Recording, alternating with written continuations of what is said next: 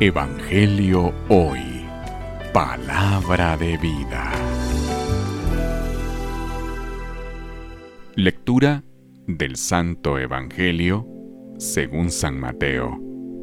Gloria a ti, Señor.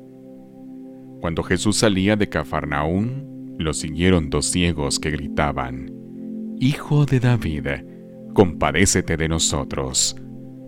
Al entrar Jesús a la casa se le acercaron los ciegos y Jesús les preguntó, ¿Creen que puedo hacerlo? Ellos le contestaron, Sí, Señor. Entonces les tocó los ojos diciendo, Que se haga en ustedes conforme a su fe. Y les abrieron los ojos. Jesús les advirtió severamente que nadie lo sepa, pero ellos al salir divulgaron su fama por toda la región. Palabra del Señor. Gloria a ti, Señor Jesús. Evangelio hoy. Palabra de vida.